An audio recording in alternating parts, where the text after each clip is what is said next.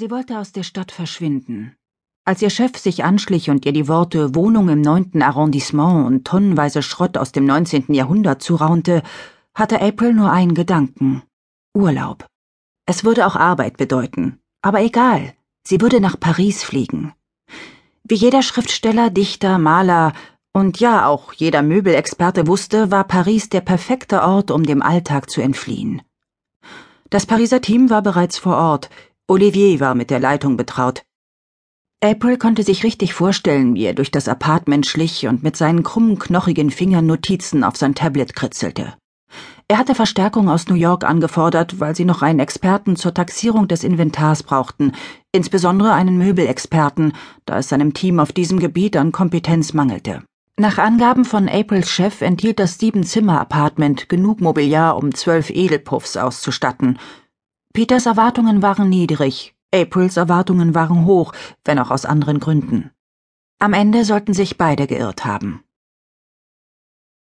Chapitre 2 Während ihr Mann seine Fliege zurechtrückte und an seinen Hemdmanschetten zog, um sein Erscheinungsbild bis zur absoluten Makellosigkeit zu zupfen, packte April den Koffer für ihren Nachtflug nach Paris Charles de Gaulle. Normalerweise war sie eine effektive, erfahrene Reisende, aber angesichts einer dreißigtägigen Reise nahm ihr Gepäck ungute Dimensionen an. Sonst war April nie länger als eine Woche unterwegs, doch in den zwei Stunden, die von tonnenweise Schrott bis zur Buchung des Flugtickets vergangen waren, musste jemand Peter zugeflüstert haben, dass der Fund doch kein ganz alltäglicher war. Bleib so lange wie du musst, wir können das Ticket auch noch verlängern.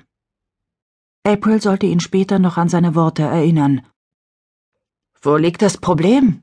Erkundigte sich Troy, als er die gerunzelte Stirn seiner Frau bemerkte. Er strich sein Hemd noch einmal glatt. Beim Gepäck. Ich bin nicht sicher, ob ich genug mit habe. 30 Tage in Paris im Juni, was bedeutet, dass die Temperatur jederzeit innerhalb von 24 Stunden um 15 Grad fallen kann. Wie heißt es immer so schön, wegen des Wetters braucht man nicht nach Paris zu fahren. April sah auf und ihr Blick fiel auf Troys linken Manschettenknopf, der das Licht des Kronleuchters reflektierte. April konnte die Angewohnheit, Dinge zu taxieren, einfach nicht unterdrücken, und sie musste ihr Gehirn mit Gewalt davon abhalten, zu überschlagen, wie viel dieses bisschen Onyx und Platin auf einer Versteigerung bringen würde. Dabei spekulierte sie gar nicht auf das baldige Ableben ihres Ehemanns, normalerweise jedenfalls nicht, und ganz bestimmt nicht, weil sie auf diese Art reich zu werden hoffte. Ihre Gedanken waren eher eine Nebenwirkung ihrer Tätigkeit für das größte Auktionshaus der Welt. Was starrst du da so hin? fragte Troy mit einem leisen Lachen. Falsche Manschettenknöpfe für dieses Outfit? Nein, die sind prima. Perfekt. April schaute weg und war erleichtert, dass sie nicht auf Schmuckstücke aus Nachlässen von faltigen alten Schabracken spezialisiert war und dass ihr daher die Kompetenz fehlte, die Accessoires ihres Mannes zu schätzen. Sie hatte sich jedoch im Schweiße ihres Angesichts einen Master im Einschätzen von Troy Vogt erarbeitet. Allein das verriet April, dass diese Manschettenknöpfe, die ihr Mann für bestimmte berufliche Anlässe reserviert hatte, unschätzbaren Wert besaßen, zumindest für ihn. Was es weiterhin darüber verriet, wer sonst noch unter den Gästen der Veranstaltung sein mochte, darüber wollte April gerade gar nicht nachdenken. Ich bin total überwältigt. April schüttelte den Kopf und starrte auf ihren Koffer. Aber sie meinte nicht ausschließlich ihre Pullover und Schals. Bleib lieber beim leichten Gepäck, sagte Troy. Du kannst ja immer noch was kaufen. Immerhin bist du in Paris. April lächelte. Das ist immer deine Antwort auf alles, oder? Du kannst ja noch was kaufen. Und? Ist das schlimm? Troy zwinkerte ihr zu und trat vor den großen Spiegel. Im Vorübergehen tätschelte er April leicht den Hintern. Du bist wirklich eine Seltenheit unter den Ehefrauen. Eine Seltenheit unter den Ehefrauen. April stieß sich an dem Wort, obwohl es eigentlich nicht der Fall sein sollte. Es hatte jetzt eine ganz neue Bedeutung. Ehefrau. Ehefrau. Es hat zwar keiner so genau verfolgt, fuhr Troy fort, außer der Wall Street versteht sich, aber meine Kauf noch was Philosophie ist der Grund, warum die Rezession das Beste war, was meiner Firma und unseren Investoren passieren konnte. Das ist ja eine charmante Einstellung versuchte April zu scherzen. In letzter Zeit hatte es in ihrem Hause schmerzlich wenig Scherze gegeben. Alles fühlte sich eingerostet und unbeweglich an. Wem würde es nicht gefallen, wenn so ein eingebildeter Wall Street-Typ am Ende Recht behält? Troy lachte und schlüpfte in seinen Smoking. Wo wir gerade von selbstzufriedenen Wall Street-Typen reden, sagte Troy mit gespielter Fröhlichkeit, sieht ja ganz so aus, als hättest du mal wieder Glück gehabt. Glück gehabt? April lehnte sich an eine Kommode. George Dritte geschwungene Mahagonifront, circa 1790, und musterte ihren Koffer, um sein Gewicht abzuschätzen. Inwiefern? So schwer sah er gar nicht aus. April atmete ein. Sie stellte sich vor, die breiten, starken Schultern einer olympischen Schwimmerin zu haben, statt ihrer feinen, schlanken Version. Dann zerrte sie den vollgestopften Koffer vom Bett. Prompt plumpste er auf den Boden, und es hätte nur ein halber Zentimeter gefehlt, und der Koffer hätte die Knochen ihres linken Fußes gebrochen. Glück gehabt. Erstens, weil du gerade mal wieder um eine Kofferpackverletzung herumgekommen bist sagte Troy. Sag mal, dir ist schon klar, dass das Ding größer ist als du, oder? Schatz, du hast doch schon das Flugticket. Du musst dir nicht noch den Fuß brechen, um dich um den nächsten meiner ätzenden beruflichen Events zu drücken. Ach, so schlimm sind die nun auch wieder nicht. April wischte sich die Stirn ab, dann legte sie den Koffer auf die Seite. Nicht so schlimm? Die sind durch die Bank grässlich, und das weißt du auch. Die anderen Frauen werden dich absolut beneiden. Die anderen Frauen. April überlegte, was die sich wohl dachten, wenn sie sich Troy vorstellten, wenn sie sich April vorstellten.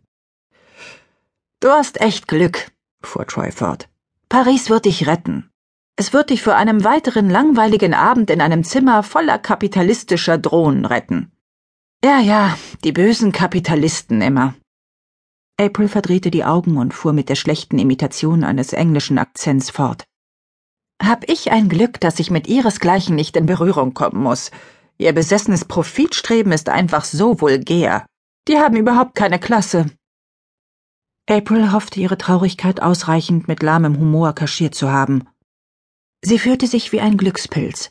Aber das lag nicht daran, dass sie einem großkotzigen beruflichen Termin und Unterhaltungen mit den klügsten und unerträglichsten Köpfen der Wall Street aus dem Weg gehen konnte.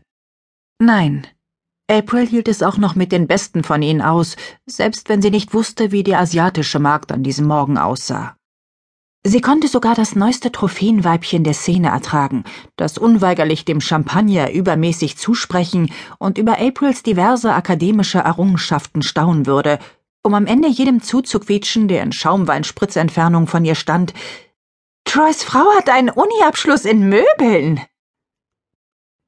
Aber inzwischen hatte April fast schon vergessen, wann man ihren Doktor der Kunstgeschichte zum letzten Mal mit Verkaufstalent im Möbelhaus verwechselt hatte. Troy hatte sie in letzter Zeit fast gar nicht mehr gefragt, ob sie ihn begleiten wollte. Jedes Mal schaute er nur vorbei, bei Veranstaltungen, die entweder von vornherein ohne Ehefrauen stattfanden oder einfach zu langweilig waren, als dass April hätte mitkommen wollen. Das war das Problem. Troy nannte sie einen Glückspilz, aber April tat sich schwer, dankbar dafür zu sein, dass sie Veranstaltungen aus dem Weg gehen durfte, zu denen sie gar nicht eingeladen worden war. Oder noch schlimmer, bei denen ihre Anwesenheit überhaupt nicht erwünscht war. Troy hörte auf, sie mitzunehmen, als die Dinge zwischen ihnen noch relativ gut liefen. Und jetzt? Wer weiß. Wurde überhaupt von ihr erwartet, ihn zu begleiten?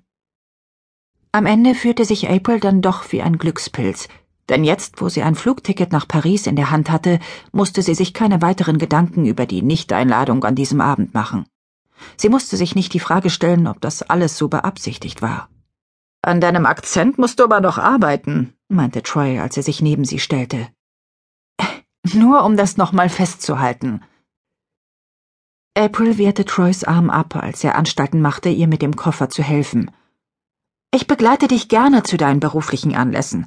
Die Leute sind interessant und die Gespräche sehr anregend. Lügnerin. Er drehte sich wieder um und warf seinem Spiegelbild einen ludernden Blick zu, April wusste nie, ob Troy das tat, weil er annahm, dass sie hinguckte, oder ob er dachte, dass sie eben nicht hinguckte. Was ist eigentlich so wichtig, dass du unbedingt heute Nacht noch los musst? fragte er. Der erzwungen beiläufige Ton seiner Stimme verriet, dass er durchaus ein wenig Misstrauen hegte. Du weißt doch, wie das immer ist. April überlegte, ob er seinen Argwohn wohl zugeben würde.